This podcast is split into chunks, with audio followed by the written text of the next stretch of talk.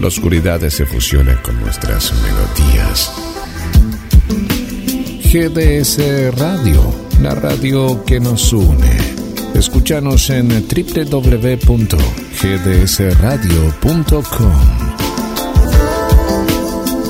Un mundo de sensaciones. Los sentidos al máximo. Email contacto arroba gdsradio.com. GDS Radio Mar del Plata. Seguimos viviendo el otoño 2022.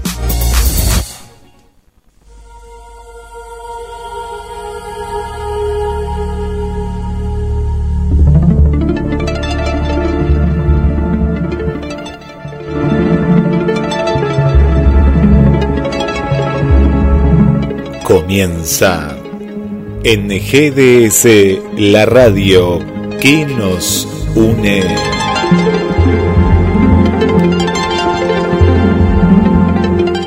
Un nuevo viaje a la frontera de lo imaginal.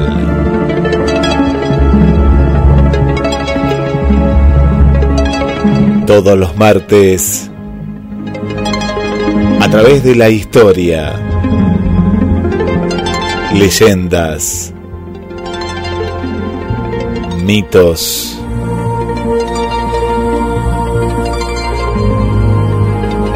analizamos y compartimos los hechos. Quien les habla, Guillermo San Martino, y le doy la bienvenida a Carlos Matos. Buenas noches, Guillermo, ¿cómo estás? Buenas noches, Carlos, qué placer escucharte. Hoy tenemos un programa muy importante. ¿Te acordás, Guillermo, que ya varios oyentes, varias oyentes nos planteaban cuándo van a hablar, cuándo van a volver a hablar del bastón de mando de los comechingones? ¿Recordás que el año pasado conversamos con el profesor Flavio Vega de Córdoba, de San Francisco, Córdoba, hicimos una aproximación importante a estas cuestiones.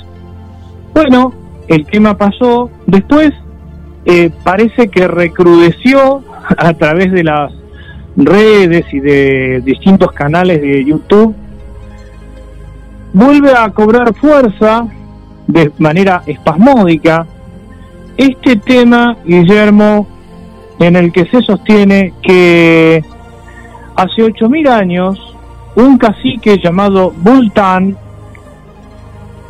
hizo construir un bastón de basalto de color negro de un metro diez aproximadamente, un bastón que tiene determinadas características. Eh, un bastón llamado de poder. ¿Vos escuchaste hablar de este bastón, Guillermo? Sabés, Carlos, que había escuchado, pero recuerdo el programa, lo que fue el disparador de ese programa que, que vos contás el año pasado, pero no, no, no tenía muy en claro, ¿no? Yo había estudiado en, en la secundaria eh, los comechingones, la zona en la que habían estado y todo, pero no comprendía bien. Nunca te hablaron, nunca te hablaron en el secundario del, de este bastón de mando, de este bastón de poder. Jamás, no, no, no, jamás, jamás. Sí de las costumbres que, las costumbres y demás, las zonas, si eran. Eh, de qué, qué, estilo eran, ¿no? Eh, de los pueblos originarios estamos hablando, ¿no?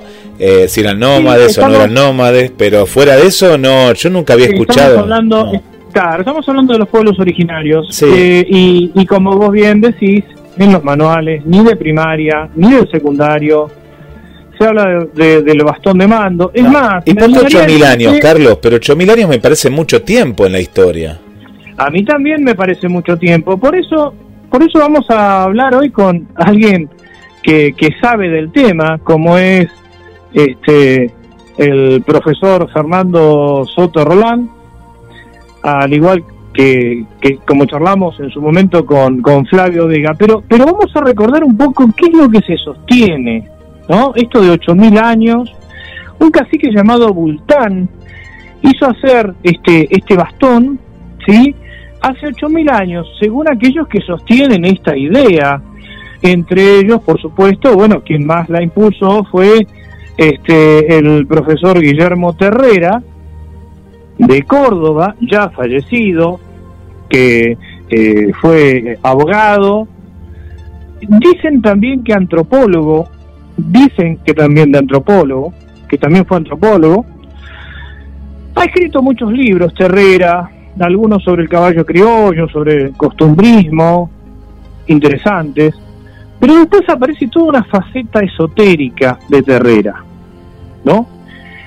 En la que, eh, bueno, cuenta esta historia, porque él resulta ser depositario de este bastón de mando, un bastón que según dice eh, eh, el mismo Terrera está destinado a producir el regeneramiento de la sociedad. Ojo con estas palabras. Regeneramiento no? lo dice Terrera. ¿eh? Ojo con esto. Qué palabra aparte, ¿no? Por el regeneramiento, ¿a, qué se, ¿a qué apunta? Sí, bueno, por eso, pero claro, claro, claro, Guille. Pero vayamos, vayamos atando determinados cabos. Vayamos, este, y, y yo les, les pido, les pedimos con Guillermo, a las oyentes y a los oyentes que a lo mejor simpatizan con estos, eh, con esta historia, que antes de abrir el paraguas y antes de arrojarnos piedras, paren la pelota y se permitan junto con nosotros analizar algunas de estas cuestiones. ¿Sí? Vos, ya, tiraste una punta, Guillermo, hace 8.000 años, hace 8.000 años, come chingones. Bien, además, ¿por qué el bastón, el bastón de poder? Bueno, Terrera cuenta una historia en la que eh, en 1150 el caballero Parsifal, según algunos escritos, Perceval, según otros, Percival, según otros, pero se estaría tratando del mismo, ¿no? Dice Terrera que este caballero Parsifal, que era escudero de Sir Lancelot, Lanzarote, estamos hablando de este, los caballeros de la mesa redonda, vino a América, continente que él llama Armórica. Dice que el verdadero nombre de América es Armórica. ¿Para traer qué? Para, traer el Santo Grial. ¿A dónde? A las sierras de Viaraba y Charaba, que se encuentran en lo que es Córdoba. Año 1150, ¿sí? O sea, llega antes que Colón. Eh, ¿Y por qué trae el Santo Grial? El Santo Grial, bueno, el Santo Grial que, de acuerdo a algunas tradiciones, estaba en Inglaterra, etcétera, etcétera, etcétera. Hay muchos Santos Griales dando vueltas por ahí. Entonces, eh, dice, dice eh, Guillermo Terrera que viene a estos lugares para depositar el Santo Grial junto a este bastón de mando que había hecho construir el cacique Bultán. ¿Para qué? Para que el poder temporal, es decir, el poder representado por ese bastón y el poder espiritual representado por el Santo Grial se reúnan en un mismo lugar. Esta división de poder temporal y poder espiritual nos hace recordar algún tema de Genon, pero también algunos escritos de Julius Ébola. ¿Sí? Bien, vayamos uniendo estas partes. Además, además, hay algún otro objeto como en algunos casos se dice la cruz templaria. Pero de esto también vamos a hablar con Guillermo Soto Roland. A ver, a ver, es decir, que este caballero Percival, Perceval o Parsifal viene a América.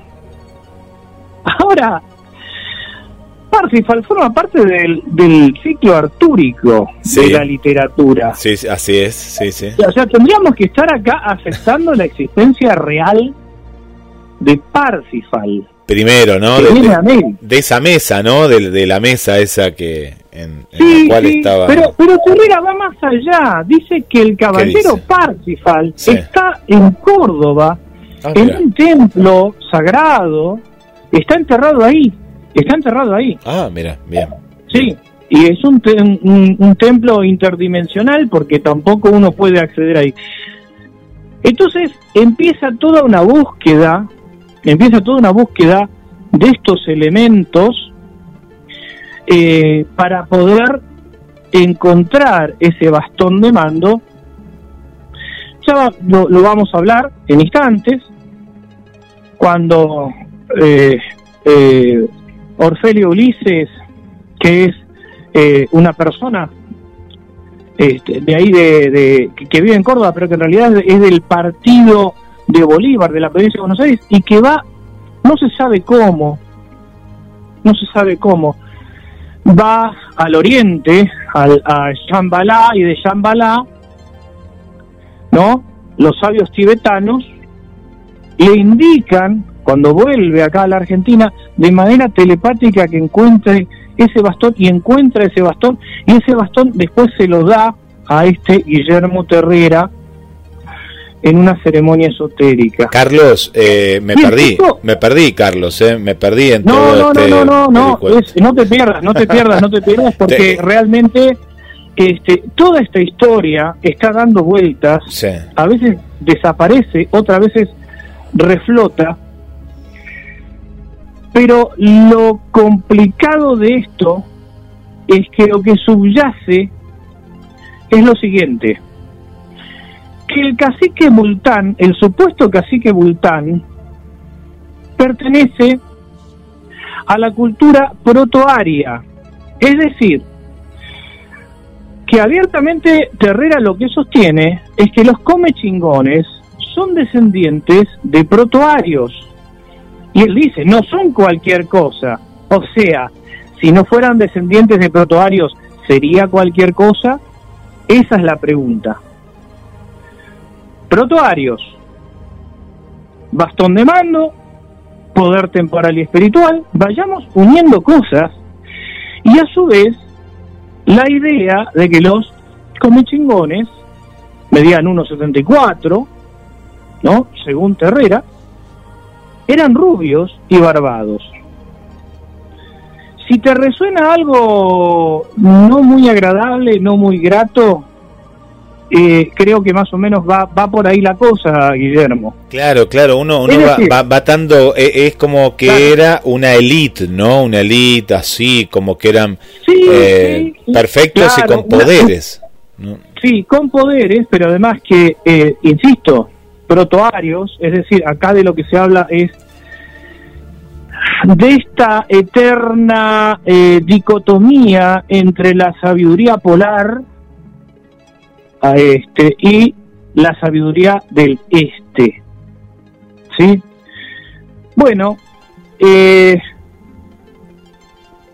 esto no es inocente, esto no es ingenuo, no es un mero mito no es una leyenda, ni siquiera es una historia.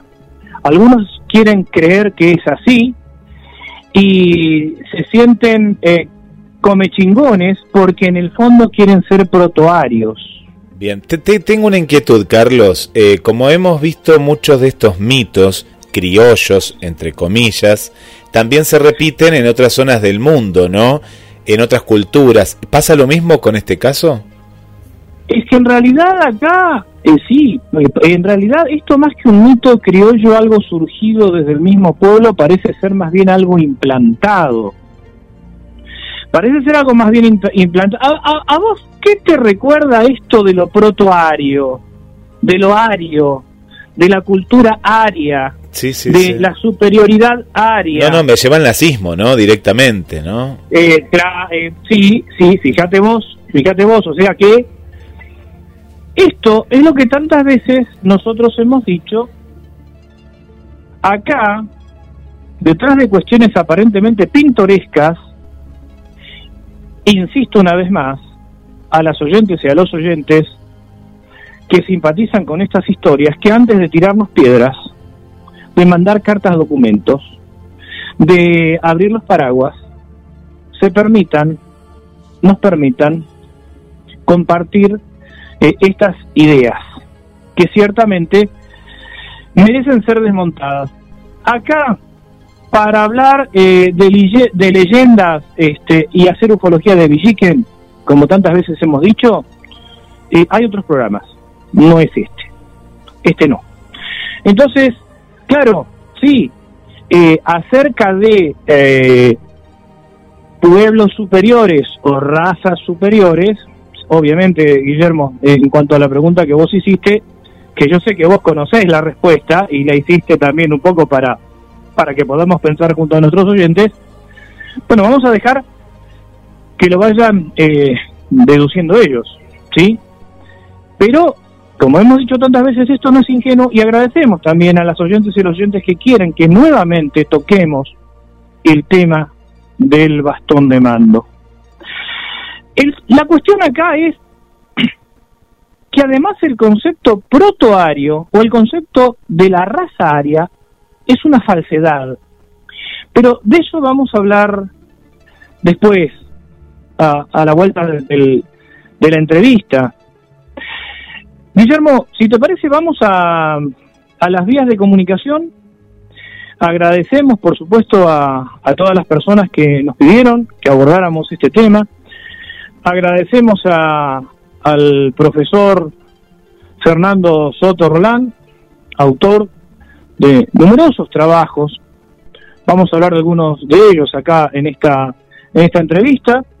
Eh, alguien que además ha transitado los pasillos de la Universidad Nacional de Mar del Plata, que, ha dado clases acá y con quien alguna vez este, nos hemos cruzado hace, hace más de 30 años en la Universidad Nacional de Mar del Plata.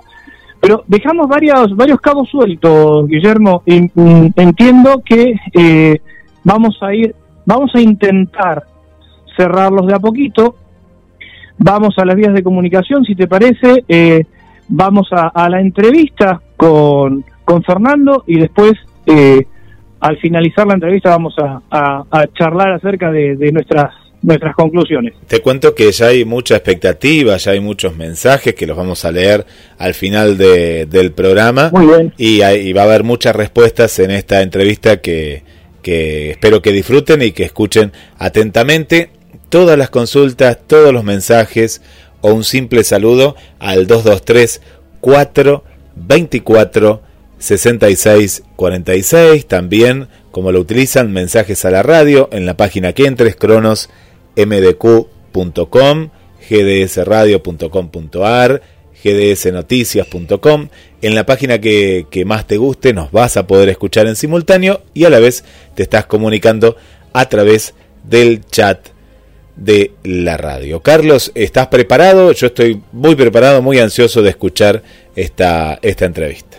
Muy bien, vamos entonces a charlar con Fernando.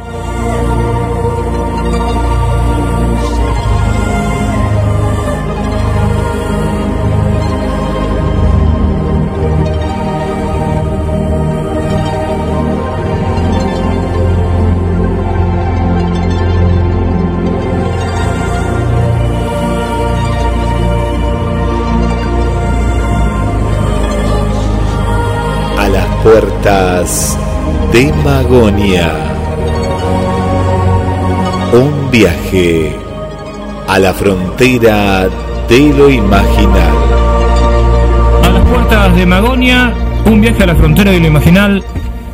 Hoy va a abordar el tema del famoso bastón de mando y los comechingones. Ese bastón de mando que según dicen algunos fue construido hace 8.000 años y que además atrajo a a determinados personajes, como por ejemplo eh, Perceval, que, que vino eh, a América allá por el 1150 para que el Santo Grial se reuniera con el bastón de mando de manera de unificar el poder temporal y el poder espiritual.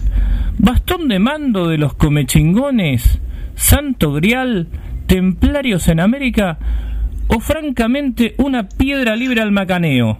Vamos a charlar con Fernando Soto Rolán, profesor de historia, realmente un, amigo con el que estábamos conversando recién, que nos hemos cruzado algunas veces acá en Mar del Plata. Fernando, en primer lugar, agradecerte por esta posibilidad de, conservar, con, de conversar con vos acá en, a las puertas de Magonia. No, Carlos, gracias a vos. Gracias a vos por llamarme. Es un placer. Ojalá podamos contribuir en algo al tema. Vos sabés que hay una gran, una gran demanda eh, por parte de los oyentes porque ha recrudecido esto del famoso bastón de mando, inclusive hasta en BBC News salió una nota eh, y, bueno, esta idea de el pueblo come chingón, ya vamos a hablar, a ver si es correcto hablar también de come chingones eh, y de su ascendencia protoaria, ¿no? Es decir, parece ser que los comechingones, de acuerdo a ciertas, a ciertos, este, autores, podemos decir así, o investigadores, o abogados, antropólogos y, demás hierbas, eh, no son como los demás pueblos originarios. Entonces deben ser respetados y se hace mucho hincapié en esta ascendencia protoaria. ¿Qué podemos.? Eh, abrí varias ventanas, Fer. A ver, ¿por dónde te parece que arranquemos? a ver, ¿por dónde, por dónde empezar? Eh, en primer lugar, a mí hay, algo que siempre me ha, me ha llamado la, atención y se lo comunico permanentemente a, mis alumnos, es la enorme perdurabilidad que tienen ciertas mentiras que se instalan y que tanto repetirse terminan para algunos convirtiéndose en una, entre comillas, en una verdad. Eh, estamos rodeados de fantasías, de mentiras, que no son inocuas en absoluto, no son inocentes, mucho más cuando empezamos a, reconocer que detrás de muchos de estos enormes golazos o delirios eh, hay una, una ideología peligrosa, como bien vos dijiste en una oportunidad, un huevo de la serpiente, eh, que no es otra cosa que el pensamiento nazi o neonazi, en un mundo que está este, bastante conflictuado y, parecería predispuesto a recibir toda esta porquería de nuevo.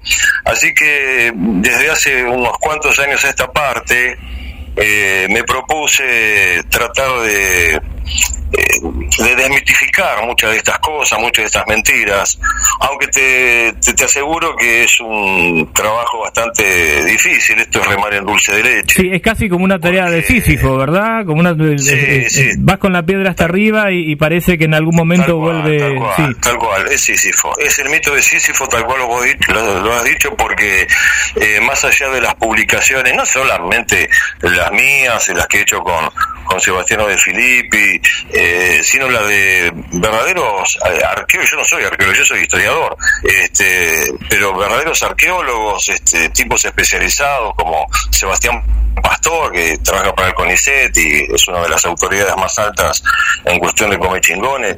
Eh, es un trabajo que muchas veces parecería que, que no rinde los frutos que, uno espera, ¿no? y lamentablemente Internet ha sido un, un foro de, delirantes y de, gente muchas veces peligrosa que no hacen otra cosa que difundir mentiras, eh, ya sea por una cuestión ideológica, como lo hemos llamado en alguna oportunidad, o también por una cuestión puramente este, mercantilista, ¿no? Eh, a mí una de las causas que me llevó a, escribir ese pequeño libro, eh, Los Señores del Uritorco, la verdadera historia de los comechingones, eh, estuvo básicamente en función de una realidad eh, deleznable que encontré en Capilla del No Monte, especialmente de boca de, de, los guías de turismo, ¿no? que no hacían otra cosa que repetir las, las fantasías que había escrito ya por la década del 80 este, Terrera, ¿no? Este, este famoso sabio Guillermo Alfredo Terrera, que tenía, digamos, una personalidad, este, sabio entre comillas, ¿no? Este, una personalidad que, que, que, imponía, ¿no? Imponía sus ideas de una manera este, bastante autoritaria en un ámbito que no estaba mínimamente preparado para recibir nada de las, de las, de los delirios y de las fantasías que transmitía, ¿sí? Muchas veces yo siempre digo, me hacía acordar Terrera, me hacía acordar Terrera y la gente que lo rodeaba, y sepan disculparme aquellos que se vean afectado, me hacía acordar mucho a Torrente. ¿Te acordás Torrente? El, el, detective este español siempre se rodeaba de, salames, este, entonces él decía cualquier pavada y resultaba ser un, sabio. Eh, más allá de las capacidades intelectuales que, tuvo Terrera, este, el abogado había hecho algunos cursos sobre sociología, antropología, estoy hablando de los años 40 más o menos, este, no era un especialista en el tema. Y ya de grande, ya siendo un hombre grande, eh, se bandió este, de manera completa hacia hacia un esoterismo, hacia un misticismo en donde eh, entró a mezclar todo con todo y, a, lo que quiero llegar es esto, es que eh, a pesar de los buenos trabajos que hay, eh, eh, se siguen repitiendo las mismas cosas, no solo a través de las agencias de turismo de los guías que hay en la región, sino también en infinidad de podcasts y de programas de YouTube, en donde uno realmente dice, pero entonces, eh, la verdad esto es estar hablando, es en el mar, ¿no? Como decía Bolívar, porque los, trabajos serios no llaman la atención. Y vos sabés muy bien que todo lo que es el misterio eh, vende eh, de una manera muy muy particular.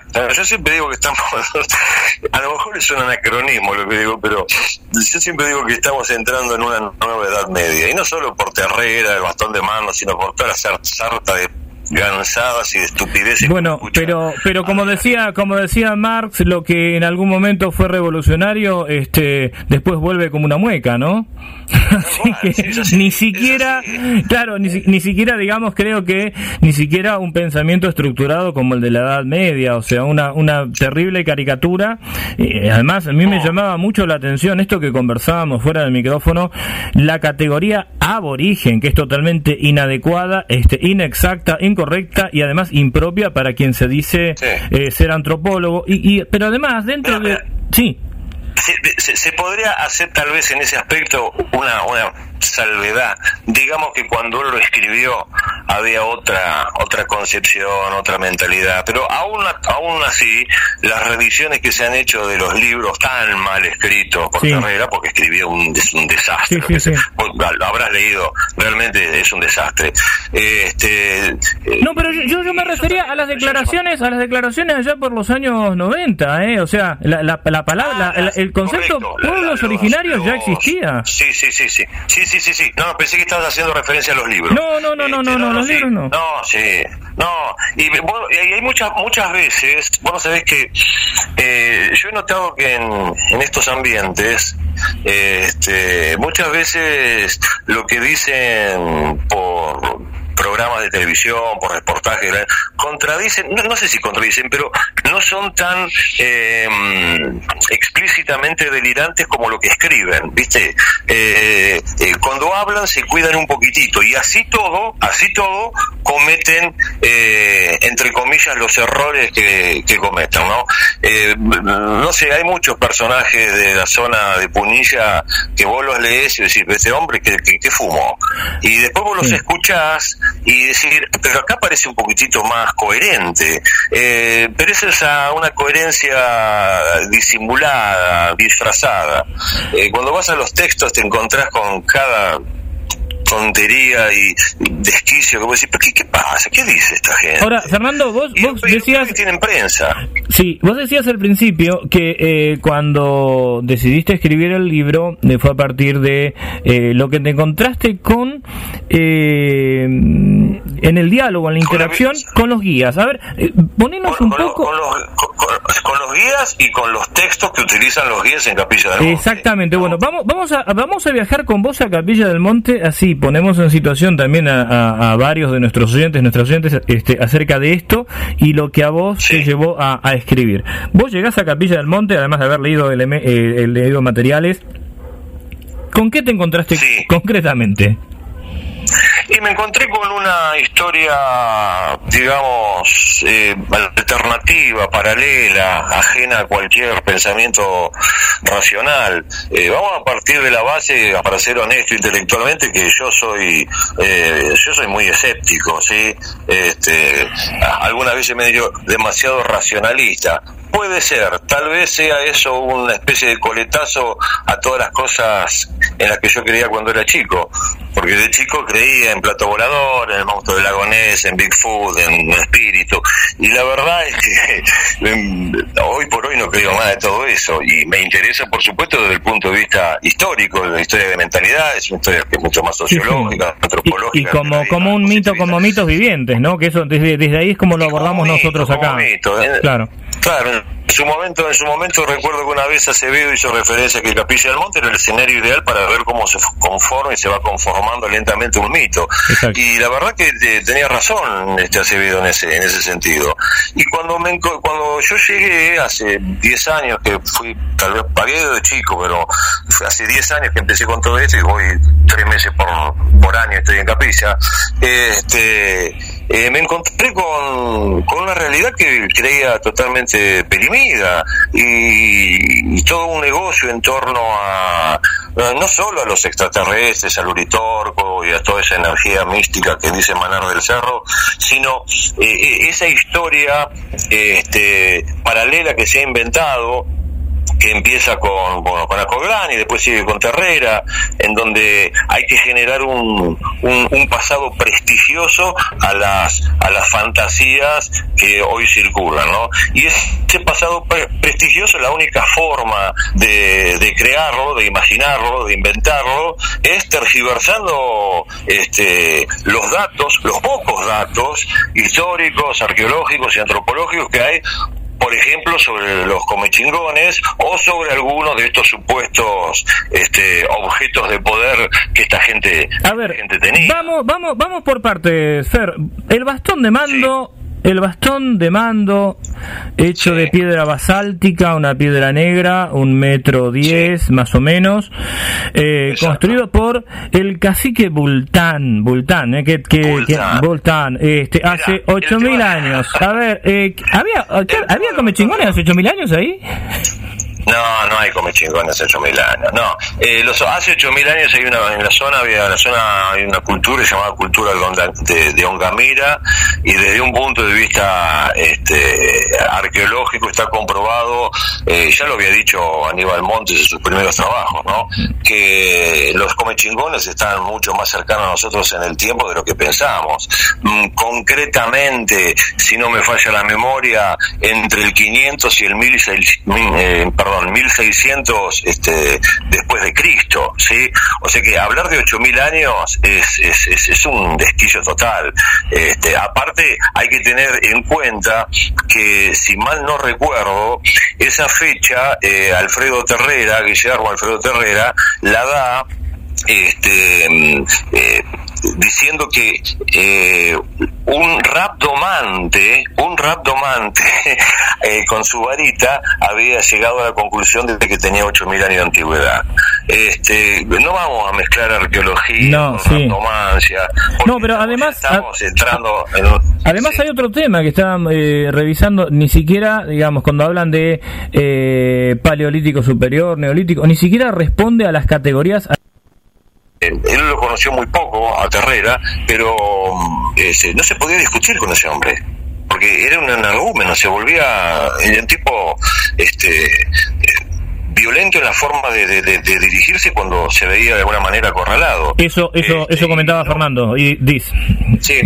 Y no hubo no hubo no hubo nadie que, lo desmintiera. En su momento mm. lo desmintiera, ¿sí? Yo llegué hace 10 años que fui, tal vez pagué de chico, pero hace 10 años que empecé con todo esto y voy tres meses por, por año, estoy en capilla.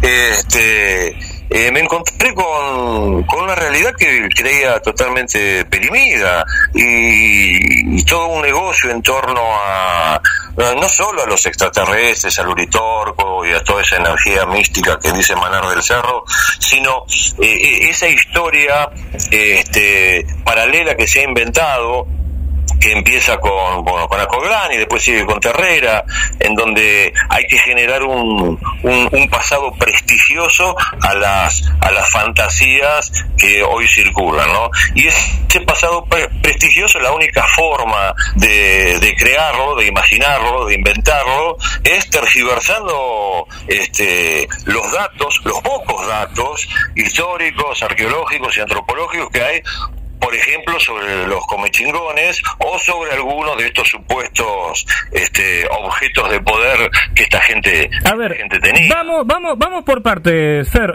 El bastón de mando el bastón de mando hecho de piedra basáltica, una piedra negra, un metro diez más o menos, eh, construido por el cacique Bultán, Bultán, eh, que, que, Bultán. este, hace ocho mil años. A ver, eh, ¿había, ¿había come chingones hace ocho mil años ahí?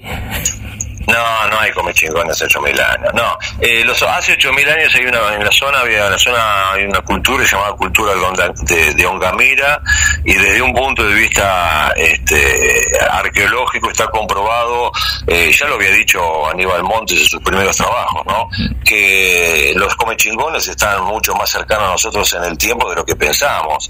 Mm, concretamente, si no me falla la memoria, entre el 500 y el 1600, eh, perdón, 1600 este, después de Cristo, ¿sí? O sea que hablar de 8000 años es, es, es, un desquillo total. Este, aparte, hay que tener en cuenta que, si mal no recuerdo, esa fecha, eh, Alfredo Terrera, Guillermo Alfredo Terrera, la da este, mm, eh, diciendo que eh, un rapdomante, un rapdomante eh, con su varita había llegado a la conclusión de que tenía 8.000 años de antigüedad. Este, no vamos a mezclar arqueología no, con No, pero además estamos entrando Además hay otro tema que están eh, revisando, ni siquiera, digamos, cuando hablan de eh, paleolítico superior, neolítico, ni siquiera responde a las categorías arqueológicas propias de América. En ningún momento, en ningún momento menciona los horizontes, por ejemplo. Pero no, hablan de los horizontes panandinos. Los tipos, digamos, detrás de detrás de, de lo que escribió en este caso Terrera, este, hay una hay una mirada este, ajena totalmente a los trabajos arqueológicos, qué sé yo, por citarte algún famoso, no sé, Federico Kaufmann Does, con el que tuve el placer de conocer y que es un fenómeno, este, pero no utilizan este, las categorías de horizonte panandino, sino que detrás de eso hay una hay una, ¿cómo decir? Hay un, núcleo eurocéntrico este, inmenso. Este, y claro, pero la gente no tiene por qué saber eso eso te lo tenés que informar vos. Y, esta gente se ha, se ha cuidado mucho de informar todo eso. Entonces, te hablan de 8000, te hablan de un bastón de mando. Sí, pero, o sea que, este, perdoname, pero eh, entonces, entonces quiere decir que eh, es mentira que este eh, que el cuerpo de Parcival está en, ahí en, en Córdoba, ¿no? esa es la otra vertiente del mito, ¿no? Este, hay un trabajo que escribió hace poco eh, Sebastiano de Filippi en el libro este que salió, este, no tengo acá, no me acuerdo del título completo, este, el proyecto Berks, entre el mito y la ciencia. Y Sebastiano, eh, Sebastiano escribe un, un capítulo en donde justamente hace referencia al, al grial, al bastón de mando, al sol rojo, toda una serie de elementos inventados literalmente por Terrera este, y que hoy mucha gente sigue considerándolos como verdades históricas, este, yo te diría casi absolutas. Pero, a ver, Vamos, esto, esto, es para estar hablando dos días seguidos. Lo que pasa que darle darle veracidad a la existencia de Parsifal es como es como creer en el caballero rojo de los titanes de titanes en el ring, más o menos. Exactamente, es un personaje literario, un personaje literario que nada tiene que ver. Imagínate que se lo escribió eh, von Eschenbach allá por el año 1200, 1220, no me acuerdo exactamente.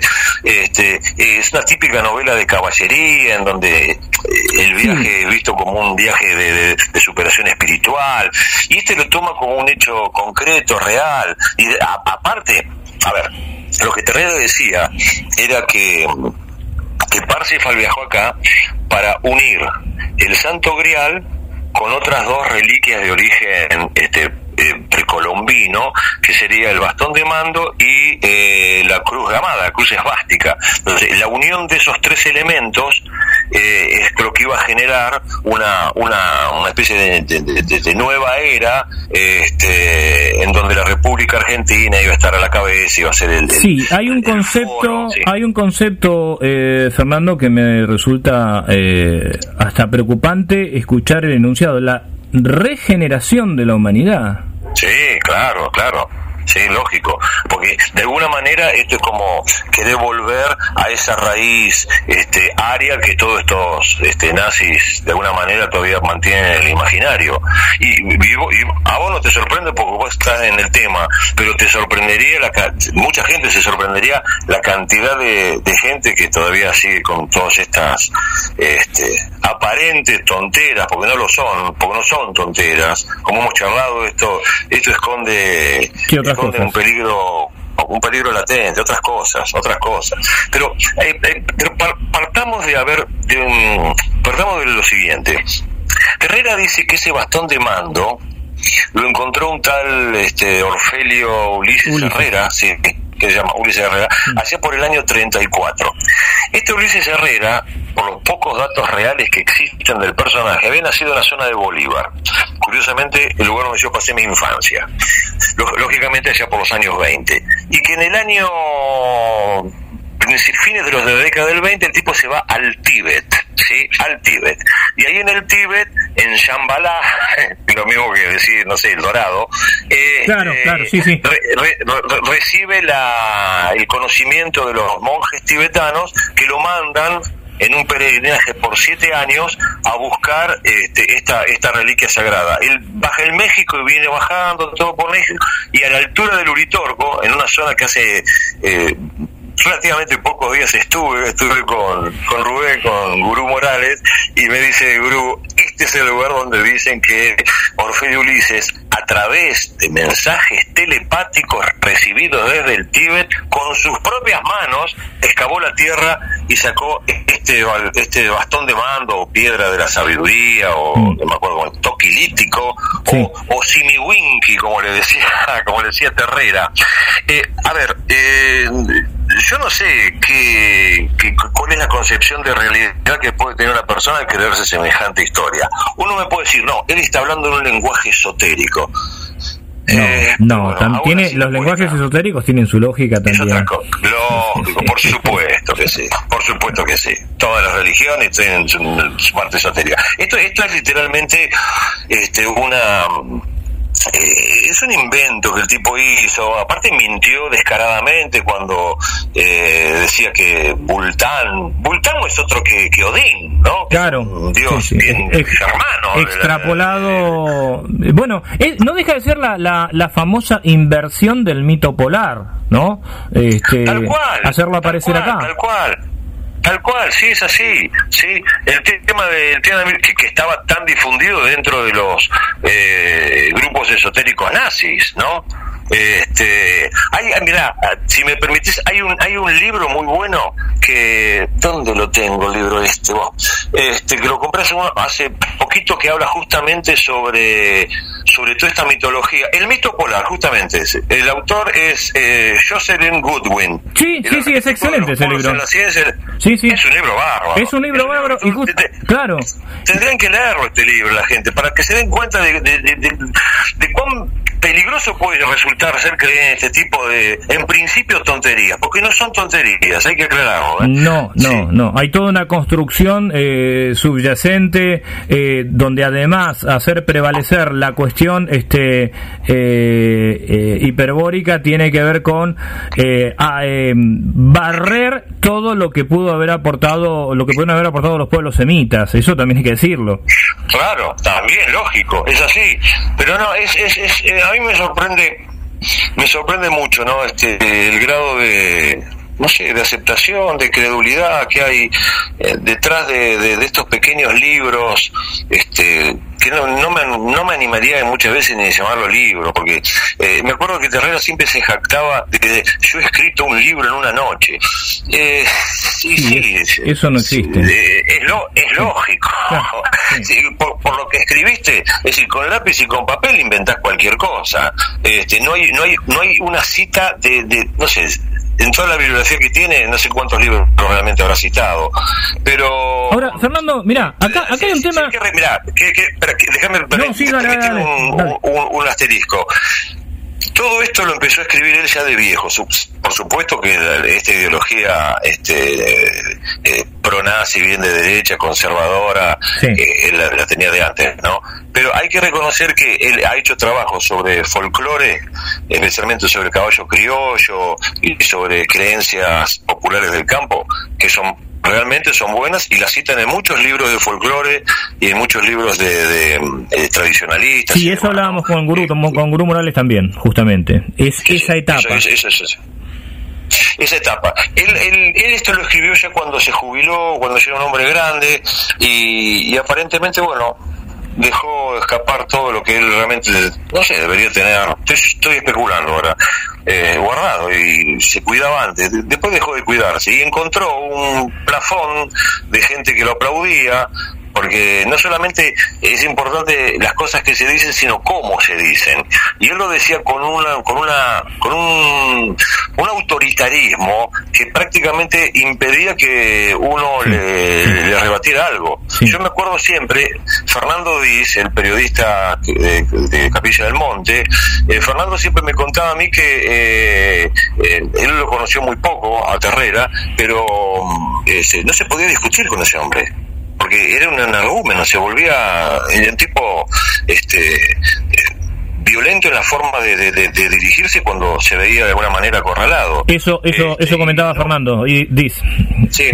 Y no hubo, no hubo, no hubo nadie que, lo desmintiera. En ese momento mm. lo desmintiera, sí. Aparte era un tipo, eh, un tipo alto, grandote, imponía entre comillas autoridad y los títulos que ponía, bueno, no, la falacia, ¿cómo es? La falacia del experto, ¿sí? Claro, eh, claro. Doctor, profesor, doctor, no sé cuánto, y, ahí esto, viste, esas cosas. Sí, matizado con, matizando con palabras en latín, ¿no? También, este, todo el tiempo, argentum. Este, sí. sí, sí. Claro, y después, y después metía todo también el, el ay, se me fue. Universitas Cordubiensis y, no, claro, sí. ¿Y entonces qué, qué le vas a decir? No, yo, yo lo que te quería, eh, no, no, no, no, te quiero interrumpir, simplemente lo que quería hacer, este, Fernando, es eh, para mucha gente que, que bueno, que, que, digamos de buena fe ha leído alguna cosa, ha escuchado alguna entrevista, a ver si vamos, aunque sea someramente, desmontando algunas cosas. La primera que dijimos es, hace 8.000 años no había, no existía el pueblo come, chingón. Come chingón. No había come chingones, no había, señor. No había come chingones. Este, Y, a ver, ¿Qué, eh, ¿Qué indicios de la llegada de europeos a América tenemos a partir de cuándo? Yo lo que recuerdo es eh, algunas cosas documentadas acerca de Eric el Rojo, pero nada más. Sí, a ver, mira, este, desde un punto de vista estrictamente arqueológico e histórico, eh, las llegadas de, europeos acá a América datan del fines del siglo, del principio del siglo X, ¿sí? del 900, 900 aproximadamente, no, fines del siglo X, del 900 al año 1000, ¿sí? que es ahí cuando llegan los, los vikingos, que estuvieron únicamente en lo que sería hoy la costa de Terranova, algunos se internaron por el San Lorenzo, incluso se han encontrado restos arqueológicos bien adentro en, el continente eh, americano, en, Norteamérica, eh, y después están los viajes que inicia que inicia Colón. Ahora, este, después, sin ningún tipo de pruebas y malinterpretando símbolos, signos, este, objetos arqueológicos encontrados, acá se han dicho que han venido fenicios, que han venido minoicos, miembros de la selección minoica, que han venido, este, bueno, las diez tribus perdidas de Israel, eh, que han venido este, egipcios, eh, Torgeyer, que han venido africanos, pero la verdad es que no hay ninguna, ningún sustento, ni arqueológico, ni histórico serio que, eh, que pruebe, que confirme que realmente esas cosas ocurrieron. Aparte, cuando vos te metés a, a leer, por ejemplo, a ver un personaje también creo que mucho más nefasto ideológicamente que Terrera, que fue Jacques de Moyer, sí, cuando habla de la presencia de, vikingos y de templarios en, México, en Bolivia, en Paraguay, en América del Sur, y en la zona de la meseta de Somoncurá.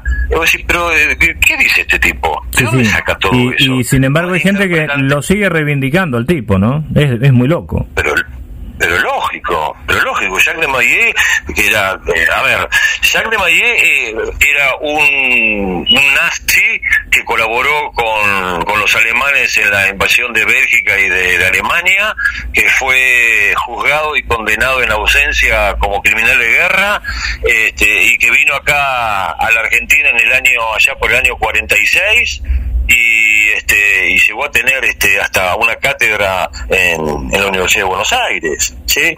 y tiene varios libros escritos sobre la presencia vikinga ahora no me acuerdo los títulos la presencia vikinga en, en acá en Argentina eh, la geografía secreta de América antes de Colón el otro era como era el gran viaje del sol, del dios no sé, del dios sol vikingos en México en Perú es decir le atribuyen los grandes avances eh, tecnológicos que tuvieron de, de, los, de los pueblos originarios, el mexicano, el peruano, los aymara, a, pueblos que venían de Europa. Es decir, eh, hay toda una hay toda una ideología muy muy jorobada detrás de todo esto, ¿no?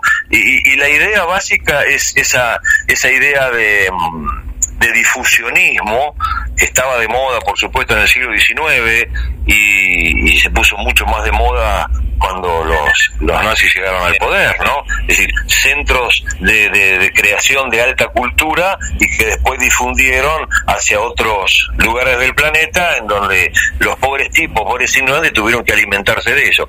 Lamentablemente también hay que aclarar que cuando estas teorías difusionistas desaparecieron, aparecieron los otros que dijeron no, no eran nazis, no eran arios o protoarios, eran extraterrestre. ¿sí?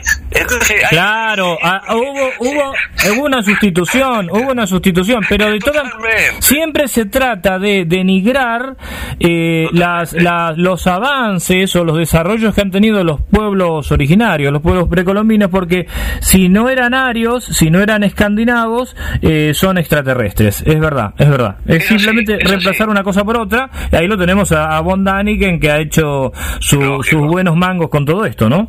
Con Danik y todo, toda una, sarta de, tipo que han hecho no del, realismo fantástico, de libros muy que son, yo, te soy sincero, yo cuando era chico me entretenía muchísimo esos libros y la verdad que hubo una época de mi infancia en que me tragué todo eso. Este, pero bueno, después me después cambié. Este, pero bueno, yo siempre siempre cuento que en mi, mi etapa etista dentro de la ufología duró nueve meses y fue cuando tuve 14 años. O sea, ah, mira, a mí me duró tal vez un poquito más. A mí las personas, ah, hubo, dos personas que me hicieron cambiar de opinión a mí. Uno fue, eh, no lo quiero nombrar por no tener problema, para que vos no tengas ni yo tenga problema, el inefable Z por un lado. No, sí, y por el, sí, sí. Y, por el, y, por el, otro, y, por el otro, este, Romaniok. Eh, las veces que lo escuché dije, no, todo esto es una mentira. bueno, te digo que son bastante parecidos. Bastante, sí, sí bastante parecido el inefable Z con el otro que vos eh, mencionaste también, inefable R. Este, sí, sí, sí, se parecen, se parecen este, bastante, ¿no?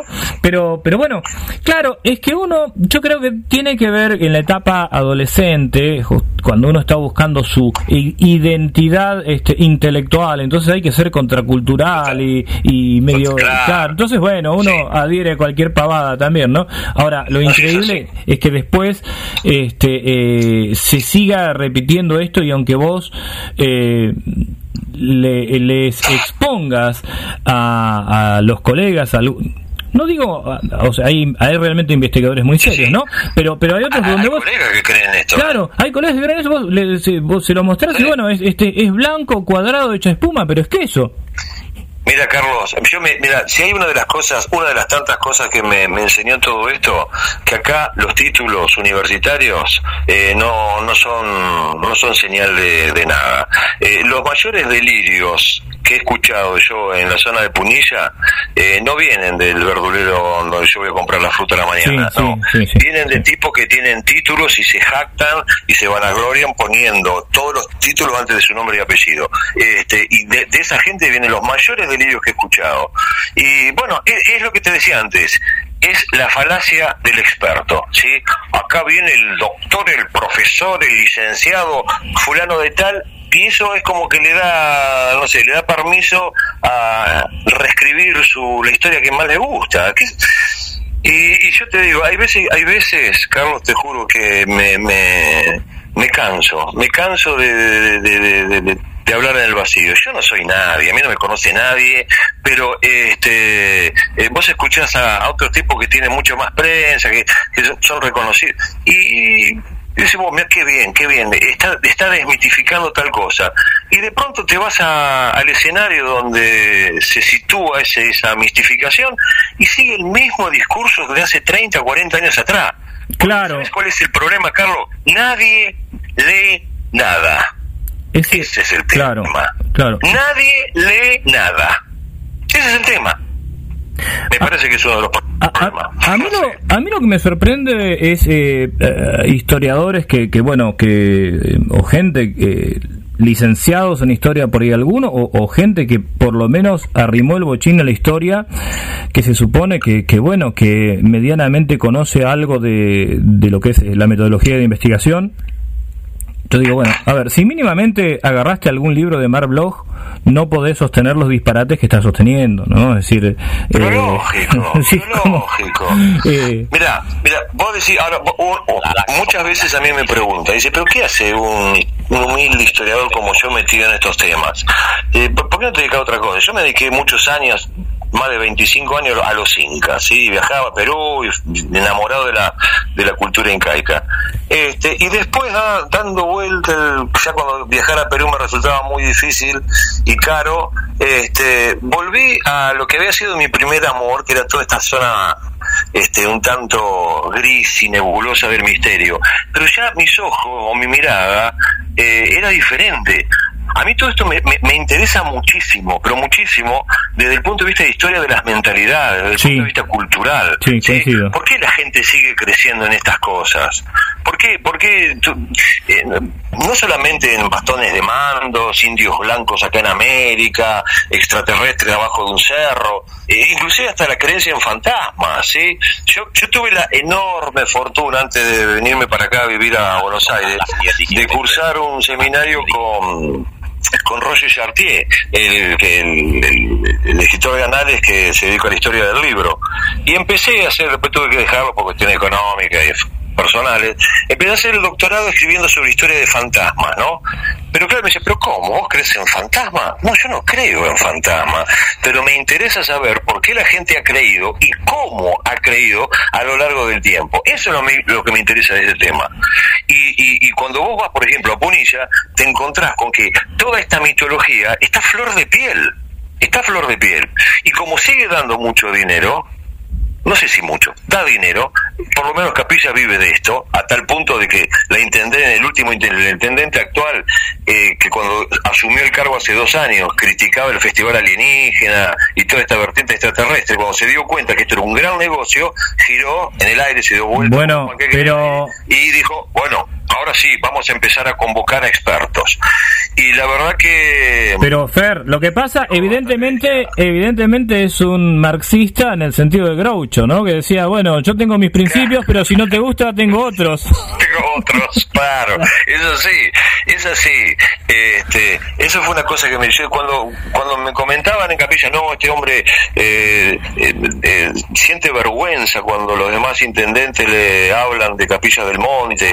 Y yo bueno, empezará a cambiar un poco la cosa, le darán un giro un poquitito más, más antropológico, histórico, pero no, porque la verdad es que la gente que estuvo dando en conferencias hace escasos días atrás durante el Festival Alienígena eh, son todas personas que forman parte de un verdadero culto platicista que gira en torno a la ciudad intraterrena de Erx y en donde, bueno, de alguna manera también las ideas de Terrera, del bastón de mando, de los comechingones blancos, rubios con zapatos negros, este, tienen, está relacionado. ¿Qué, pensás?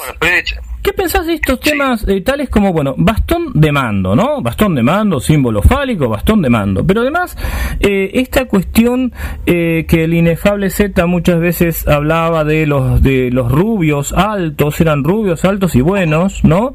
Es unido también con, con, con, esta cosa castrense, la hemos hablado alguna vez con Guro Morales, esta cosa castrense, el capitán tal, este, el comandante cual, ah, esta, esta especie de afición a, a, todo todo lo militarizado, ¿no? ¿no? Yo no yo no, tengo pruebas de esto, no lo voy a decir, pero me parece que eh, me parece que en, en, el, en el fondo de todas estas denominaciones y jerarquías que aparecen en el panteón arxiano eh, está la sombra de, de Terrera también, ¿no? Eh, y que bueno, fue absorbida por otros personajes, ¿no? Como por ejemplo, ¿cómo se llama este muchacho que pertenecía que estuvo cerca de la huella del pajarillo un día antes de que apareciera la huella, Dante Franch. Este, Dante Franch cuando hizo esa expedición en busca de Arx en enero del 86, también se habían dividido en grupos comandos, el grupo Águila, el grupo Cóndor, y se comunicaban todos con un lenguaje este, eh, militarizado. Es que detrás, detrás de todo esto está lo que decías vos, Carlos, al principio, está toda esta ideología eh, neonazi, que muchas veces, no sé si hasta, muchas veces me pregunto si ellos saben realmente lo que hay detrás de eso. Eh, ahí está ahí está el punto y creo que es lo más grave. ¿No te llama la atención, por ejemplo, que eh, no haya eh, extraterrestres con discapacidad? Vos sabés que yo no vi ninguno. No, a mí no, no, no, son todos.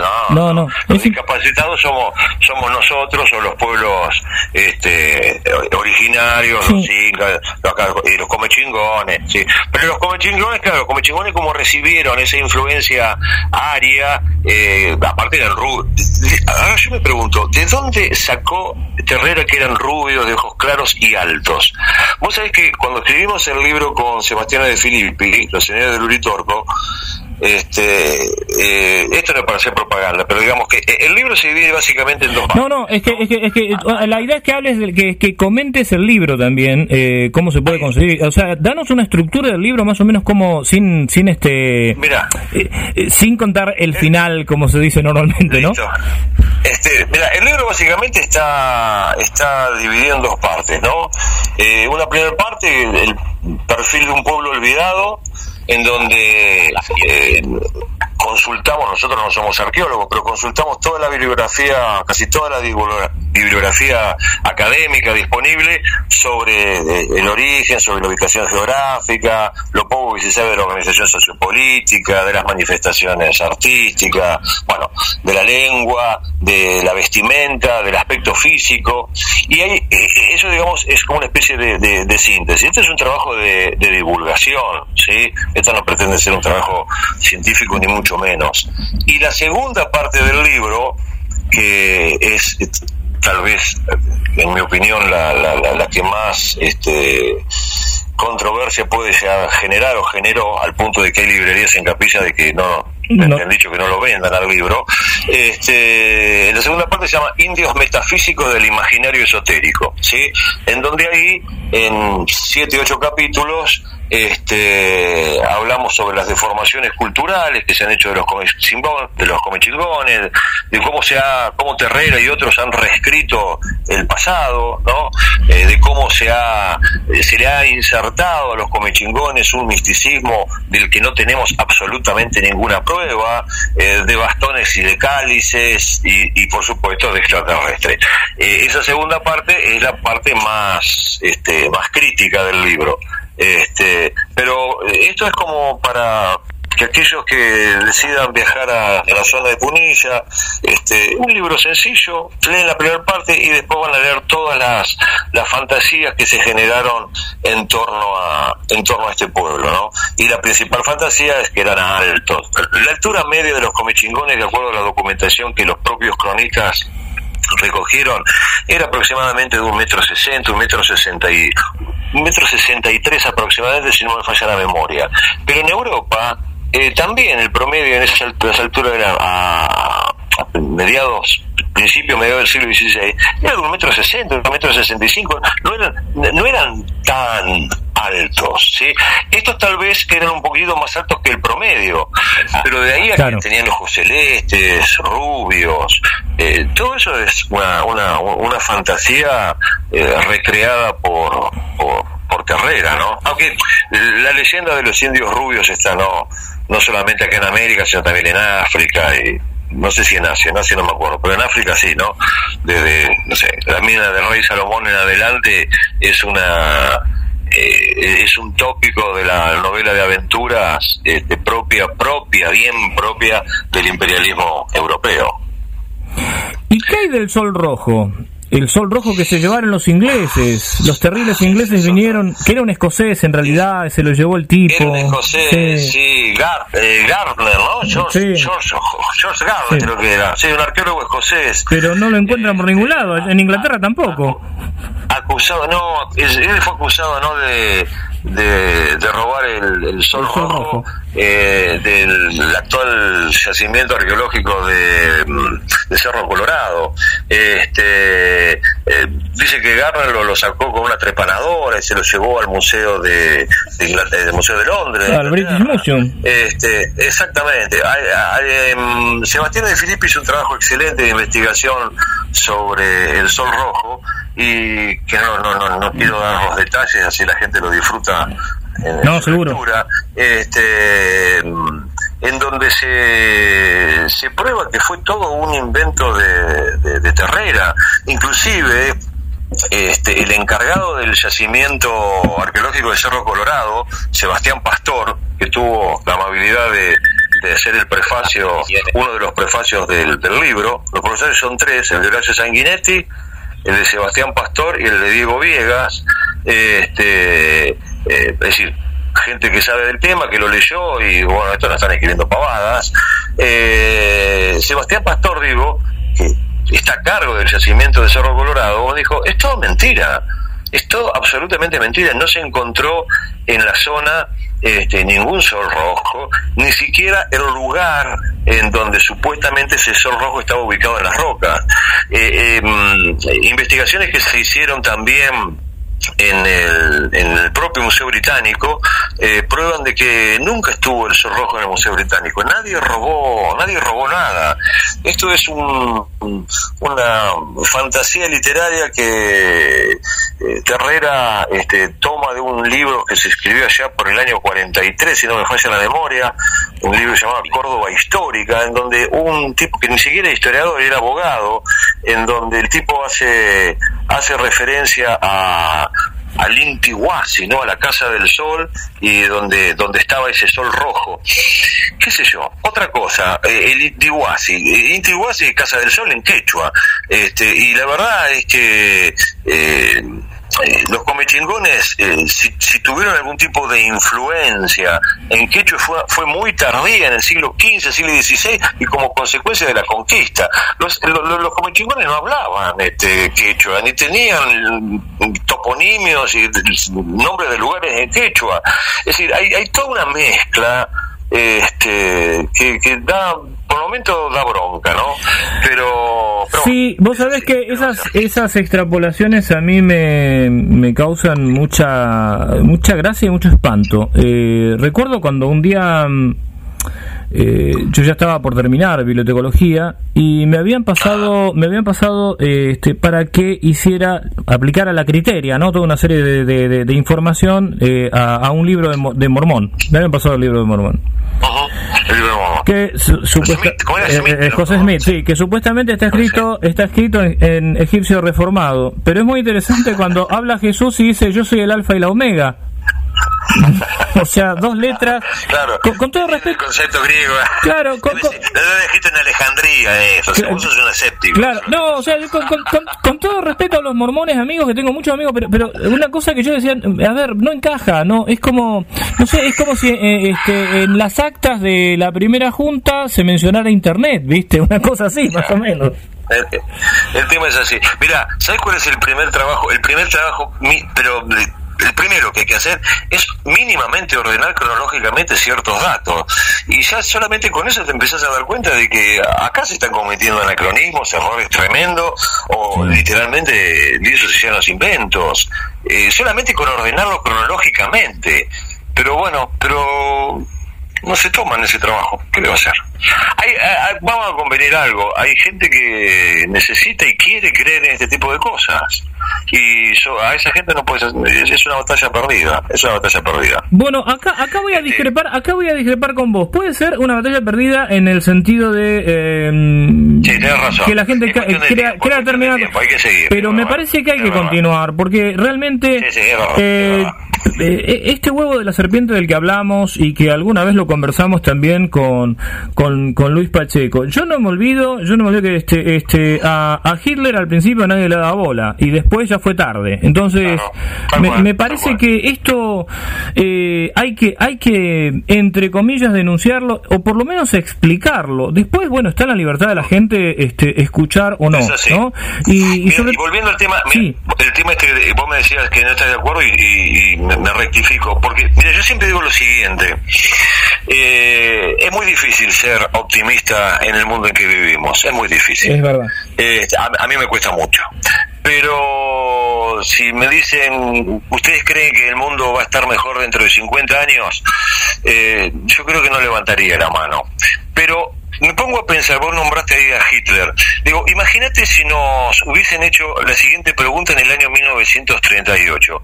Eh, ¿Cómo creen que va a ser el mundo en el año 2000? Yo creo que el 90% de la gente hubiese dicho nazi. ¿Sí? Y afortunadamente eso no pasó.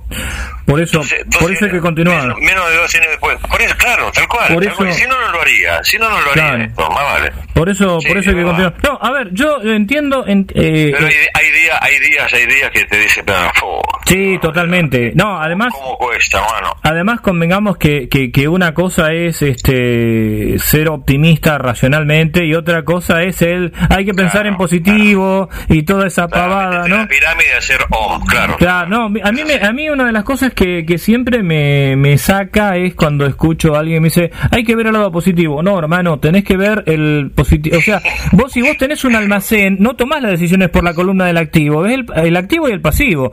De ahí a que seas optimista es otra cosa. ¿No? Tal cual, tal cual, tal cual. Es así. Fernando, muchísimas gracias por esta entrevista. Este, por favor. me, disculpo, me disculpo porque por ahí en el, en el entusiasmo, este, yo soy de escuchar mucho y no interrumpir, pero con vos eh, no pude seguir esa regla. me, encanta, me encanta, me encanta, me encanta poder así intercambiar ideas porque es, es la mejor forma, creo, de de transmitir. Mira, eh, yo tuve un gran profesor en la facultad de Mar del Plata, es la que me siento orgullosamente egresado, que me dijo una vez algo. Jorge Fernández se llama. Me mando un beso grande si sigue a escuchar esto. Me dijo, mira negro, vos lo único que vas a poder transmitir y que quede para siempre es la pasión. Y yo tengo pasión. Totalmente. Totalmente. Es que yo, creo, yo creo que el que se dedica a la historia tiene que tener pasión. Si no. En este, parte sí. En gran parte sí. Estuvimos conversando con Fernando Soto Roland. Fernando, un gusto escucharte. La verdad que. Este, Igualmente, Carlos. Y este, este, este un gran abrazo y un beso grande a, mi querida Mar del Plata. Eh, te esperamos por acá. Mm, dejamos un minuto más para que vos este, cierres con alguna cosa que consideres que haya quedado en el tintero y que nos des, sí, los datos, nombre, título editorial del libro, donde la gente lo puede llegar a conseguir. Mira, sobre el tema hay infinidad de, trabajos, este, aquellos trabajos más críticos que he escrito están en internet, simplemente googlean mi nombre y apellido, ponen Uritorco, Terrera, Bastón de Mando, eh, y ahí van a salir. Y respecto del libro, el libro se llama Los Señores del Uritorco, la verdadera historia de los comechingones, de editorial Biblos, y tengo entendido, según el editor, que está en, en casi todas las librerías. En las cadenas de acá lo van a este, encontrar.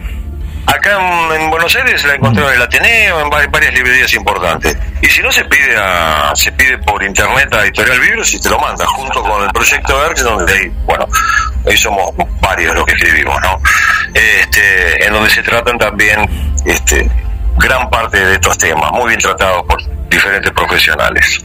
Muchísimas gracias, Fernando Soto Roland. Te esperamos en próximos programas.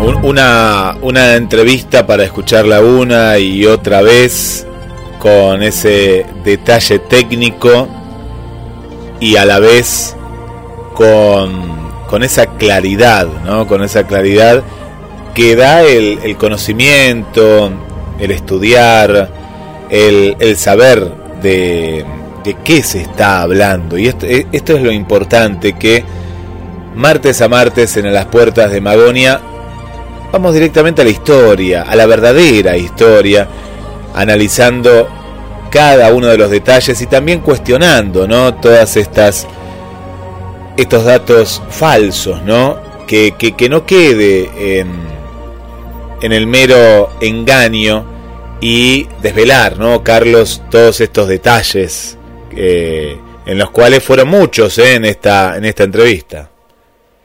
Sí, es verdad, Guillermo una entrevista, creo que una de las eh, entrevistas más apasionantes, eh, porque Fernando Soto además es eh, alguien que ama su profesión, ama la historia, le pone pasión a la historia. Y insisto en lo que dije al principio, es bueno parar la pelota, escuchar esto, habrá gente a la que no le guste, pero quiero, quiero decir un par de cosas, Guillermo acerca de, de, la, de lo que se dijo de Terrera, Guillermo Terrera, hay videos, hay entrevistas donde él afirma estas cosas. Busquen las entrevistas en YouTube que le hizo el periodista Suárez de Córdoba. Busquen en YouTube eh, eh, un, canal donde está algo así como los archivos de Mario, aparecen las entrevistas a Terrera. Y hay charlas que dio Terrera en el 92 y en el 94. Ahí van a escuchar estas afirmaciones, no, no las estamos atribuyendo nosotros. ¿Sí? Es decir, hago estas aclaraciones a efectos que a quien no le guste siempre va a contar acá con el derecho a réplica. Pero recuerdo las reglas del derecho a réplica. El derecho a réplica es para corregir inexactitudes, no es para debatir.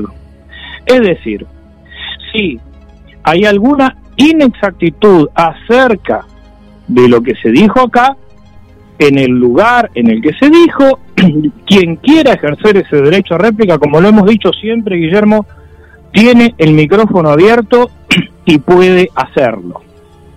Ahora, también nosotros tenemos derecho a analizar y, y poner en el tapete este tipo de, elementos que nos parece peligroso eh, este recrudecimiento. La idea del bastón de mando, la idea de un bastón de mando, Guillermo, un bastón de mando que eh, tiende a la regeneración o el regeneramiento. Terrera usa esas dos palabras, pero la que más usa es regeneramiento. ¿Sí? Cuando se habla de cierto antisemitismo, yo quiero recordar que en el libro La sinarquía de Terrera, Guillermo Terrera se la pasa mencionando el origen hebreo de determinados personajes y además menciona el plan Andinia, lo menciona Terrera. Digo que quien quiera un derecho a réplica primero se documente bien. Lo va a tener, pero primero se documente bien. Eh, y otra cosa, otra cosa más. Eh, esto que, que venimos comentando acerca de lo protoario, como dijimos al principio, y creo que Esther también lo puso ahí en, Facebook, es una construcción, primero que la idea de raza, ya Borges decía, es la peor de las supersticiones. Y lo ario no existe, es una construcción utilizada para sojuzgar y para aniquilar pueblos. Guillermo, no sé si tenemos algunos mensajes ahí eh, como para ir compartiéndolos. Tenemos mensajes. Te, quería comentar algo que hablamos en la producción, que es una miniserie de dos temporadas ya. Una temporada del año pasado, 2021. Bueno, estamos, eh, esperamos entonces... Este... Acá, estoy, acá estoy. Eh, no, te comentaba Carlos, ahí vamos a los mensajes. antes quería comentar que lo hablamos en la producción, una miniserie que emite la cadena HBO, que, que tiene muchos puntos siendo ciencia ficción, ¿no? Y, bueno, y esto también eh, encuadra en muchos casos en eso, que te comentaba hoy, hoy, hoy temprano, eh, se llama Criada por Lobos, ¿no? En, español, esta, esta miniserie. Y, y, que habla de, de, un planeta Tierra en el cual, bueno, fue devastado por, por una, una, un conflicto eh, atómico y mandan a, a, los sobrevivientes a un planeta que, bueno, no, no, no se sabe qué, qué, qué, planeta van a caer, ¿no? Y bueno, llegan a un planeta similar a la Tierra, pero con eh, algunas diferencias, ¿no? Eh, y, y, acá se toca un tema en el cual eh, hay, están los, que, los creyentes y los ateos. Y en el cual un cuento algo, no quiero contar mucho porque me gustaría que la vean, eh, esta serie de eh, Radley Scott, eh, que no lo conocía a este director, pero que bueno, ha sido muy, muy aclamado en Prometheus, otra, otra serie, y en los cuales los ateos, una, pareja de ateos para poder viajar, porque los que viajaban eran los creyentes, se hacen pasar por creyentes por, por un hijo que no es el hijo de ellos. Bueno, la, serie avanza y este ateo, de pronto, por conveniencia, empieza a, a, decir que es el enviado, ¿no? Y que, que, tiene voz, que escucha voces y que y se empieza a creer todo eso, siendo que, que el que los conoce dice, pero si vos eras eh, ateo, ¿no? Y, y, empiezan a inventar con símbolos y acá estaba la relación, ¿no? Con este bastón, porque dice, no, porque este es el árbol sagrado, porque me habló esto, lo otro. Y bueno, y, como suele pasar en, en, hechos como este que han contado hoy, empieza a tener seguidores que dicen, no, pero es verdad, entonces este árbol nos habla y tal cosa.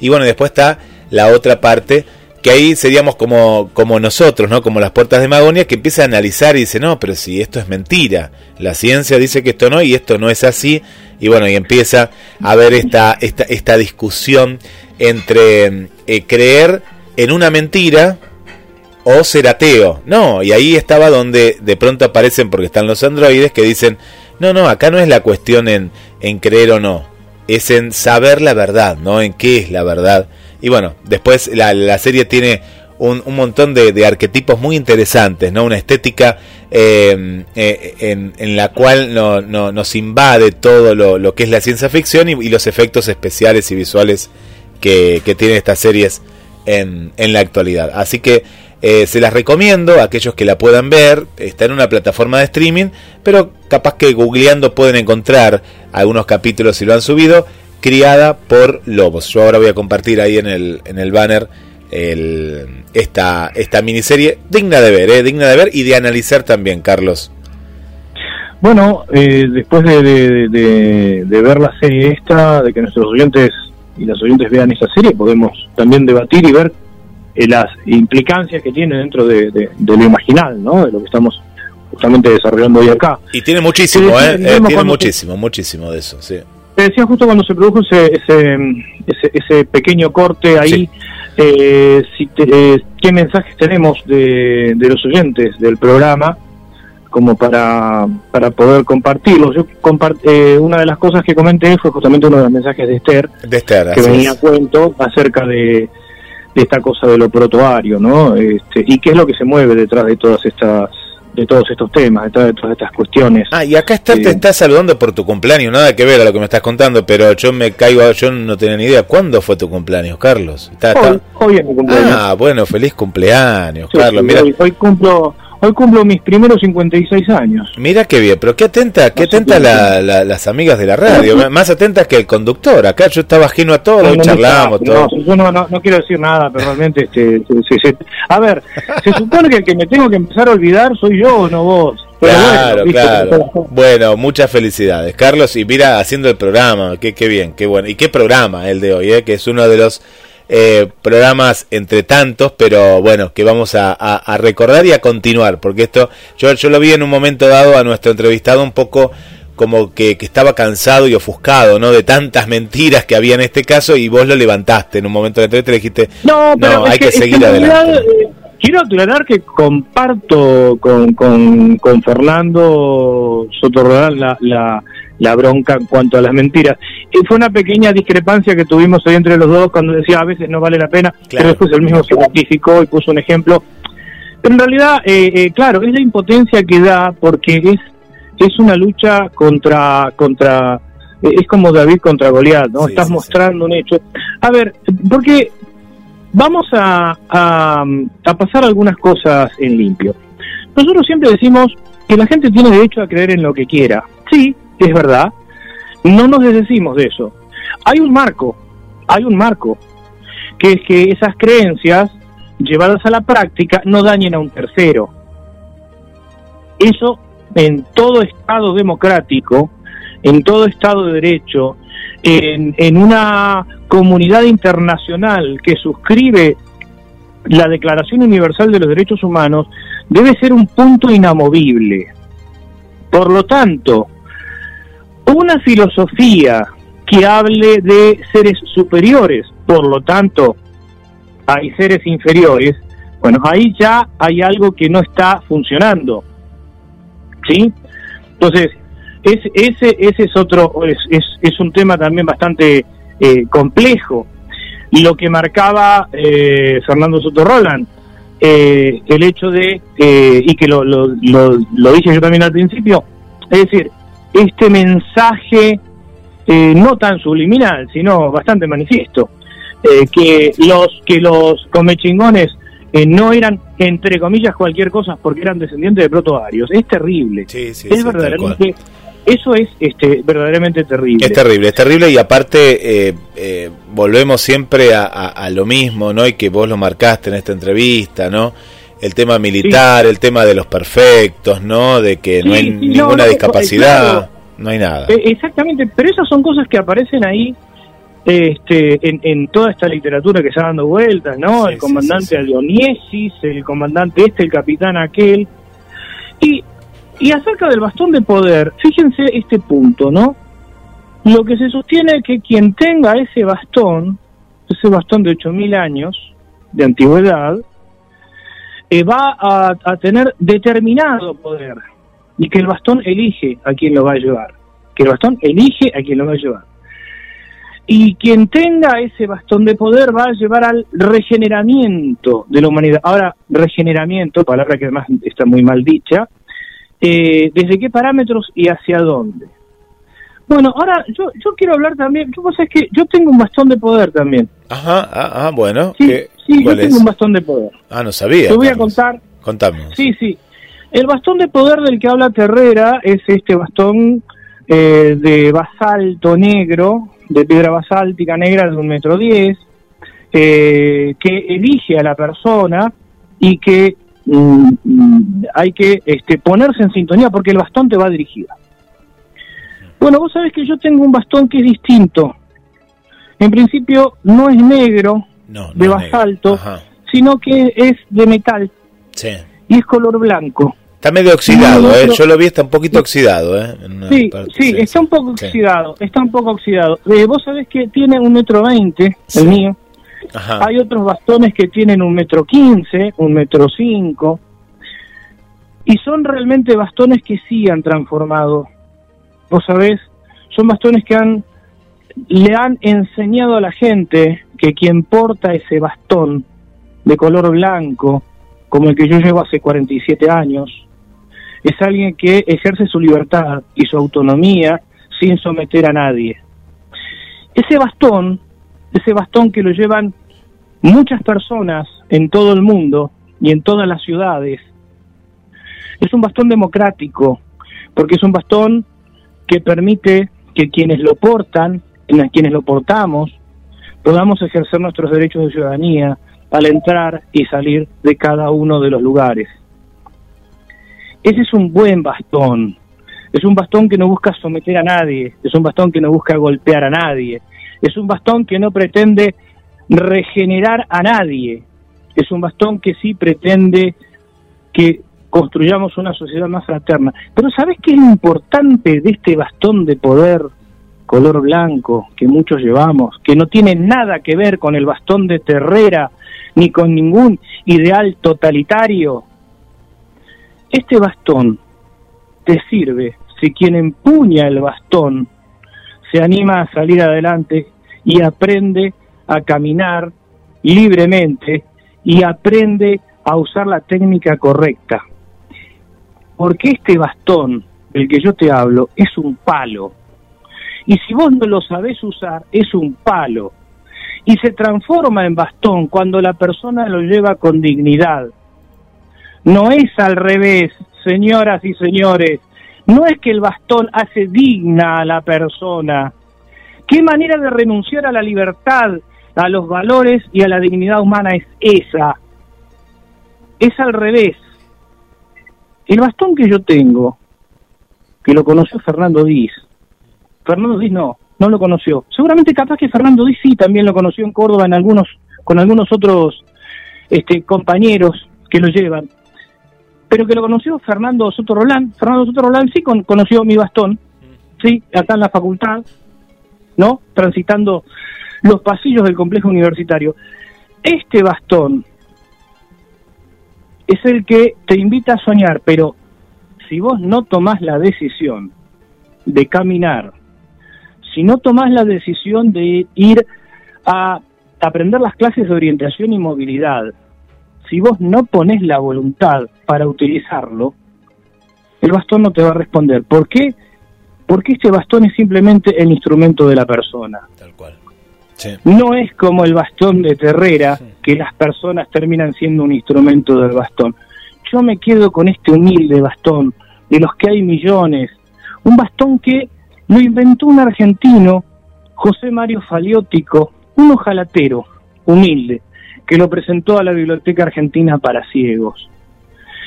Ese bastón que no hay que escarbar en ningún socavón y que no hay que meterse en ninguna montaña para tratar de encontrarlo. Esos bastones salgan a la calle y lo van a ver.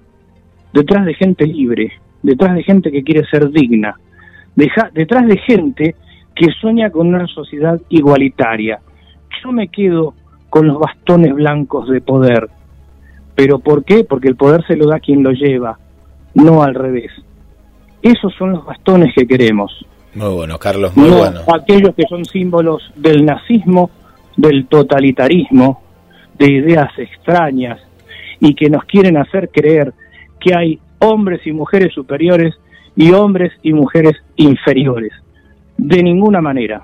Insisto una vez más, en nuestro programa está el derecho a réplica, pero no hay espacio ni para nazis ni tampoco para antisemitas. Que quede claro. Así que nos despedimos, me voy con mi bastón de poder blanco eh, hasta el martes que viene y nos seguiremos encontrando, Guillermo. Así será, Carlos, la cita todos los martes a las 20 horas. Un abrazo. Un abrazo.